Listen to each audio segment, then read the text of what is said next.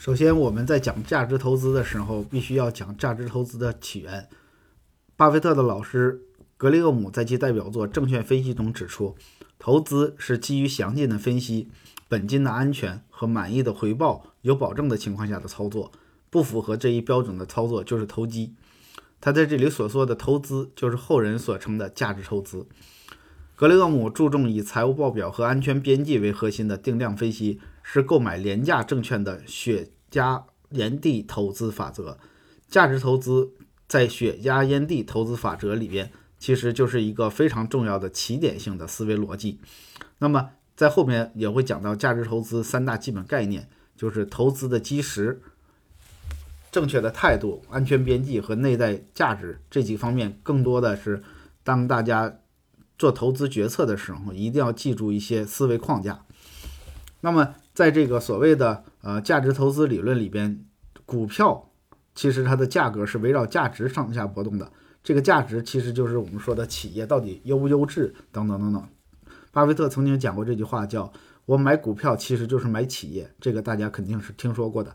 而对于企业的内在价值，可以用一定方法来测量。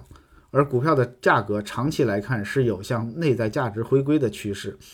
当股票的价格低于内在价值时，就会出现投资机会。比如说，价值投资就是拿五角钱购买一块钱的东西。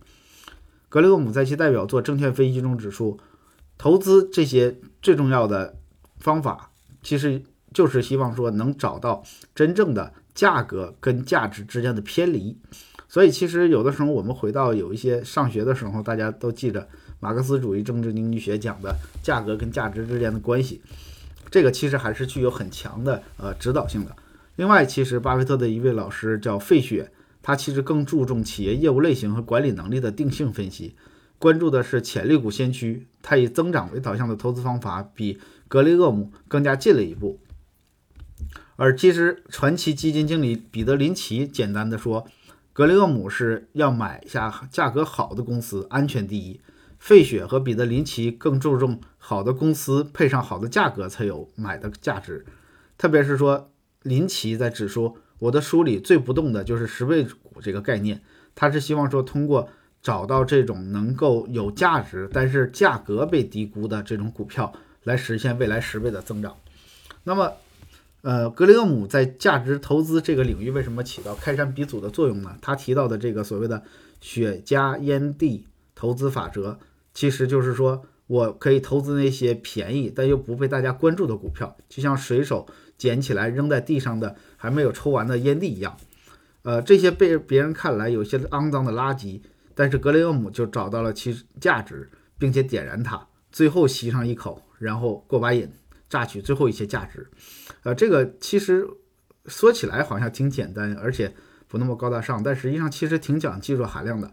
中国有很多的股票市场投资者是买这种所谓垃圾股，然后希望通过一些等待政策的。或者叫等待一些所谓的呃韭菜，或者是机构投资者的呃做盘，然后能够最后把这个股票在它很低的价格买出的时候买进的时候，然后最后是以一定的合理的报酬来卖出。这个不仅仅是说呃会寻找到这个股票的带来很大的一个难题，更重要的是它什么时候卖出去也是个问题。那么因为当地。当年其实烟蒂投资法是格雷厄姆投资的黄金期，美国正在处于二零呃一九二八二九年的经济大萧条，确实呃能被称之为烟蒂的股票到处都是。但是后来其实随着经济的好转，呃特别是到了巴菲特时代，实际上美国进入了大发展期间，呃低估价的股票并不多了，所以投资风格更加从这种选择呃垃圾股票或者叫做低价值的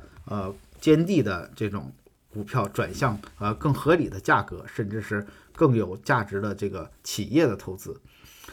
我们在系统讲述巴菲特的投资价值概念的时候，呃，最重要的是说大家要呃看一些呃巴菲特的真正的有价值的这个图书来总结。那么我们这些总结呃把它称之为巴菲特投资五环。就是从呃巴菲特的这个呃这本书叫《巴菲特之道》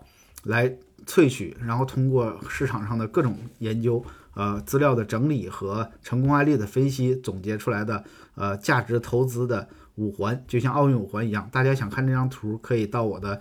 呃喜马拉雅的这个课程简介上，我把这张图也贴上去了。那么整个这张图有几个知识点，我详细的讲一下啊，后边会把每一个拆开来讲。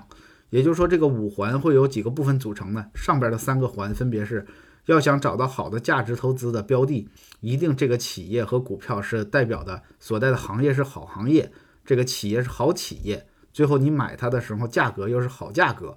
那么五环的下边两个呢？一个叫长期持有，一个叫集中投资。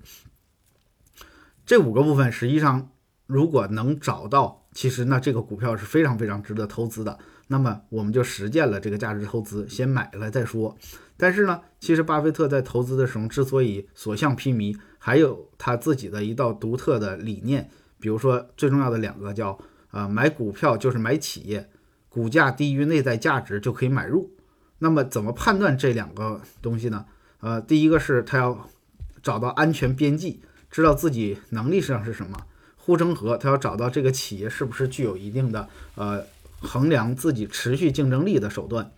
然后还有能力圈，就是不能投资那些不懂的企业，最后还要照顾这个所谓的呃格雷厄姆当时提出的市场先生这种情绪化的概念啊。至于说什么叫市场先生，他就是一个把股票描述成一个人的形象，然后人就是有情绪。那么比如说今天的股市突然间就好了，那可能他是意味着说描述成栩栩如生的说，呃这个人是高兴。那么突然间脾气暴躁，这个股市就大跌；还有就是情绪平稳，可能就是要么就是持续的牛市，要不就是持续的呃熊市。那么这张图刚才说了，在那个我们的课程的主页上会有，我也截图给大家。呃，希望大家可以未来呃把这张图也许贴到自己的工位上，或者是家里什么样的笔记本上，好好记清楚。呃，巴菲特的价值投资实际上是一系列的复杂的方法论的集成。我们把这些资料和内容。总结为这个五环，就是希望说大家永远能够在这里边找到它是复合的影响因素之下的股票，其实才能够投。之前其实我举个例子，我投资三一重工的时候，就是希望呃本来是呃偶尔看到了它的股票在现在的阶段好像在往上涨，但是还没有呃涨到头，或者叫做没有一个我认为的非常高的那种概念，但是好像价格也不太贵，二十多块钱。那么正好呢，其实那段时间我是研究人工智能，研究产业智能化。那么三一重工无论是在企业本身的质量，还是它向传统呃企业告别，向这种智能化的行业发展，再加上中国有大盘叫做新基建，再加上说它已经超越竞争对手很多，已经开始思考自己在这个智能化时代，智能制造企业如何来迎接这个新的时代。他做什么样的转型？所以这些所有的资料，再加上我投资可能有一定的呃，就是额度的上限，所以我就买了这个三一重的股票。当然大家知道前段时间涨得还不错，对吧？这种股票其实买了就不能卖，大概至少得持有个三年五年。呃，它从二十块钱，我相信它未来能涨到至少是五十，甚至八十，甚至一百。这种股票其实在巴菲特看来就属于我们应该买股票就是买企业。而且股价低于内在价值，这个企业只要是优质，而且实际上它自己经营在逐渐的增长，那么这个其实就是一个好股票。所以我们看总结一下，其实巴菲特价值投资整个的知识结构就是像五环一样，上边叫做好行业、好企业、好价格，下边是要长期持有和集中投资。下面我会详细的讲每一个环节。